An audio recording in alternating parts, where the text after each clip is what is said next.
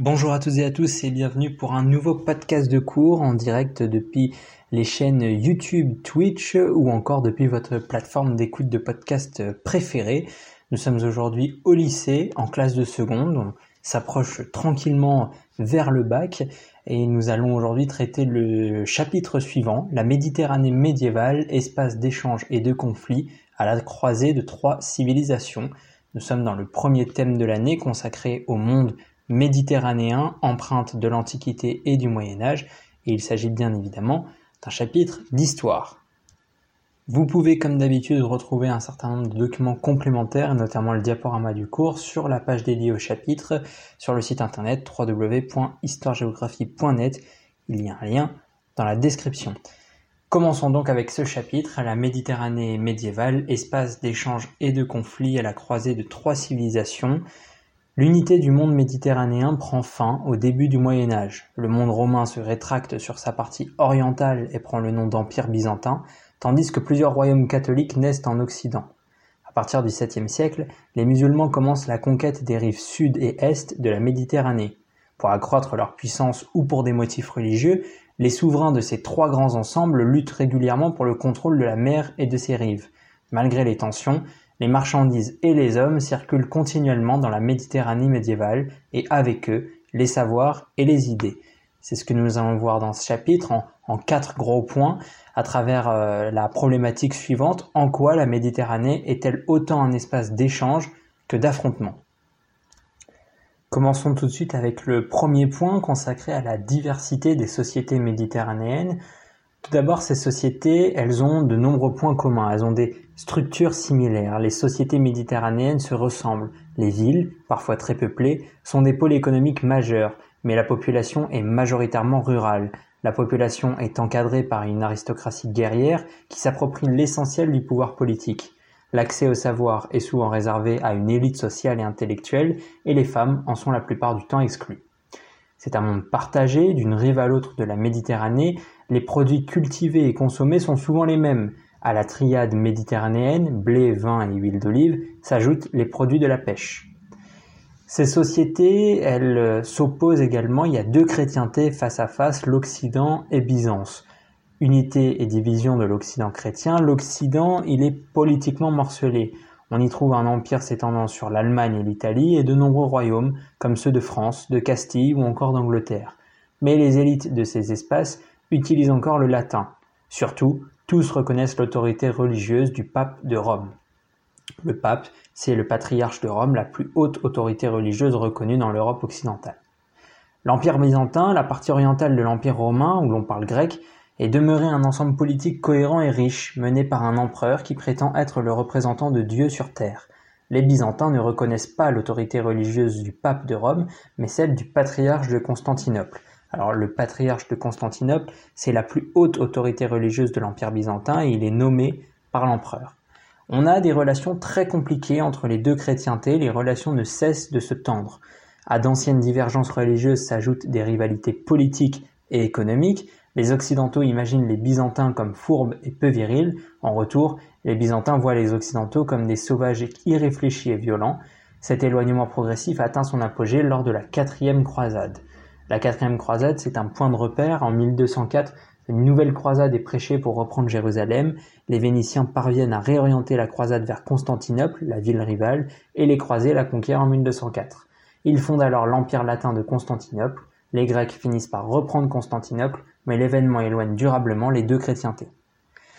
Enfin, dernier point de ce premier gros point consacré à la diversité des sociétés méditerranéennes, l'islam, une culture vivace, une mosaïque politique. C'est un espace politiquement divisé. Après la mort de Mohammed en, en 632, pardon, les musulmans conquièrent en quelques décennies les côtes est et sud de la Méditerranée, ainsi qu'une partie de la péninsule ibérique. Au début du Xe siècle, l'empire se divise entre plusieurs califats rivaux, les Fatimides du Caire, les Omeyyades de Cordoue et les Abbassides de Bagdad. Profitant de ces divisions, de nombreux princes se déclarent indépendants. Ce qui mène à une diversité des sociétés islamiques puisque ces divisions politiques se superposent à des divisions ethniques entre arabes, berbères, persans et turcs et religieuses. Depuis le 7e siècle, l'islam s'est divisé entre sunnites, chiites et kharidjites. Très vite, Le chiisme se divise à son tour en plusieurs branches rivales. C'est l'occasion pour nous de faire un petit point de vocabulaire. Alors, le, sunnisme, c'est un c'est le courant majoritaire de l'islam, aussi simplement que, cela puisse paraître. Le chiisme, c'est une branche de l'islam apparue en 656. Les chiites reconnaissent l'autorité des membres de la famille de Muhammad. Et euh, le kharidjisme, c'est une branche hétérodoxe de l'islam apparue en 658. Juifs et chrétiens en terre d'islam, les sociétés orientales sont pluriconfessionnelles. Les musulmans ne deviennent majoritaires dans l'espace islamique qu'à partir des XIIe-XIIIe siècles. Chrétiens et juifs peuvent conserver leur religion en échange de leur obéissance au pouvoir islamique. Ils ont le statut de dhimmi, c'est-à-dire de monothéistes non musulmans vivant en terre d'islam, qui peut garder sa religion et est protégé par le pouvoir en échange de sa soumission, manifestée par le paiement d'un impôt particulier, la yisa. Vous pouvez retrouver euh, dans le diaporama présent sur la page dédiée au chapitre deux cartes, une première dans le diaporama, hein, et deux cartes, une première présentant l'expansion arabo-musulmane au 7e et 8e siècle, et une deuxième présentant la fragmentation euh, du monde musulman du 11e au 13e siècle, avec notamment la répartition euh, des différents mondes musulmans, fatimides, abbassides, seljoukides, mongols, etc., que nous avons pu évoquer. Nous passons désormais à notre deuxième grand point, violence et affrontement. Alors tout d'abord, nous avons des violences structurelles. Les côtes méditerranéennes offrent de nombreux abris aux pirates qui pillent et vendent leurs captifs comme esclaves. Les populations, habituées à cette menace constante, vivent souvent dans les villages fortifiés. Les souverains cherchent à faire du butin et à étendre les frontières de leur domaine. Ces opérations touchent avant tout les populations les plus proches et la plupart des guerres opposent ainsi des chrétiens à des chrétiens ou des musulmans à des musulmans. Dans ces affrontements, les princes n'hésitent pas à s'allier à un souverain d'une religion différente. De la mère des califes à la reprise en main par les latins. Du 8e siècle au début du 11e siècle, la Méditerranée est contrôlée par les souverains musulmans, même si l'Empire byzantin reste encore puissant. Au XIe siècle, l'essor économique et la croissance démographique de l'Occident entraînent la création de nouveaux royaumes chrétiens, conquis sur les pouvoirs islamiques ou byzantins, et qui sont plus ou moins durables. La Sicile, 1060, les États latins d'Orient, 1098-1291, l'île de Chypre, entre 1192 et 1571, ou encore l'Empire latin de Constantinople, dont on a déjà parlé, entre 1204 et 1261. En Espagne, les royaumes chrétiens du Nord font progressivement reculer les princes musulmans vers le sud de la péninsule, c'est la Reconquista. Reconquista, c'est un mouvement guerrier entre le XIe et le XVe siècle qui conduit à la reconquête de la péninsule ibérique par les chrétiens sur les musulmans, et vous avez là encore une carte qui illustre ce, ce processus dans le diaporama du cours. La Méditerranée, un lac latin, à partir du XIIe siècle, la Méditerranée est devenue un lac latin. Les communes italiennes, Amalfi, Pise, Gênes, Venise, contrôlent les grandes routes commerciales. Toutefois, au XVe siècle, l'ascension progressive de l'Empire ottoman bouleverse à nouveau les équilibres géopolitiques du bassin méditerranéen. Enfin, on a des affrontements attisés par des motifs religieux. Dans l'esprit des musulmans du Moyen Âge, l'empire musulman, le Dar al-Islam, doit théoriquement être étendu jusqu'à épouser les limites du globe. En raison de la multiplication des guerres entre princes musulmans, les conquêtes islamiques diminuent toutefois fortement à partir du Xe siècle. Face à l'avancée des musulmans en Espagne et dans le sud de l'Italie, plusieurs papes des Xe et XIe siècles promettent aux chevaliers chrétiens d'être récompensés dans l'au-delà. En 1095, le pape appelle à une guerre sainte offensive, c'est la première croisade, croisade étant une expédition militaire lancée par l'Église contre ceux qu'elle désigne comme ses ennemis. Elle promet aux croisés des récompenses spirituelles. Cette première croisade aboutit à la prise de Jérusalem et à la création d'États latins en Orient. Vous avez euh, l'appel à la croisade du pape Urbain II dans le diaporama. La cristallisation du djihad, en réaction à la poussée chrétienne, certains prédicateurs musulmans appellent à revenir à un esprit de guerre sainte et redécouvrent le concept de djihad. C'est un effort pour se comporter en bon musulman. Par extension, le terme désigne la guerre sainte menée pour défendre ou étendre le territoire de l'islam.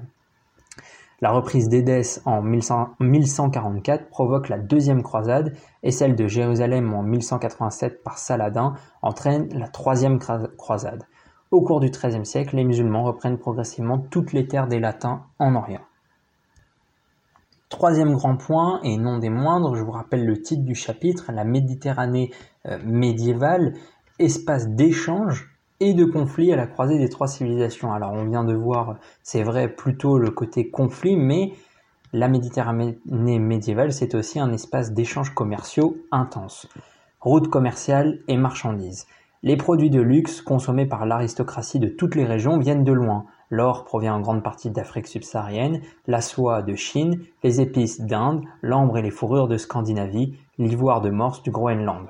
D'abord transportés par des caravanes terrestres, ces marchandises traversent ensuite par bateau la Méditerranée. Le parcours de Marco Polo illustre la longueur des voyages commerciaux.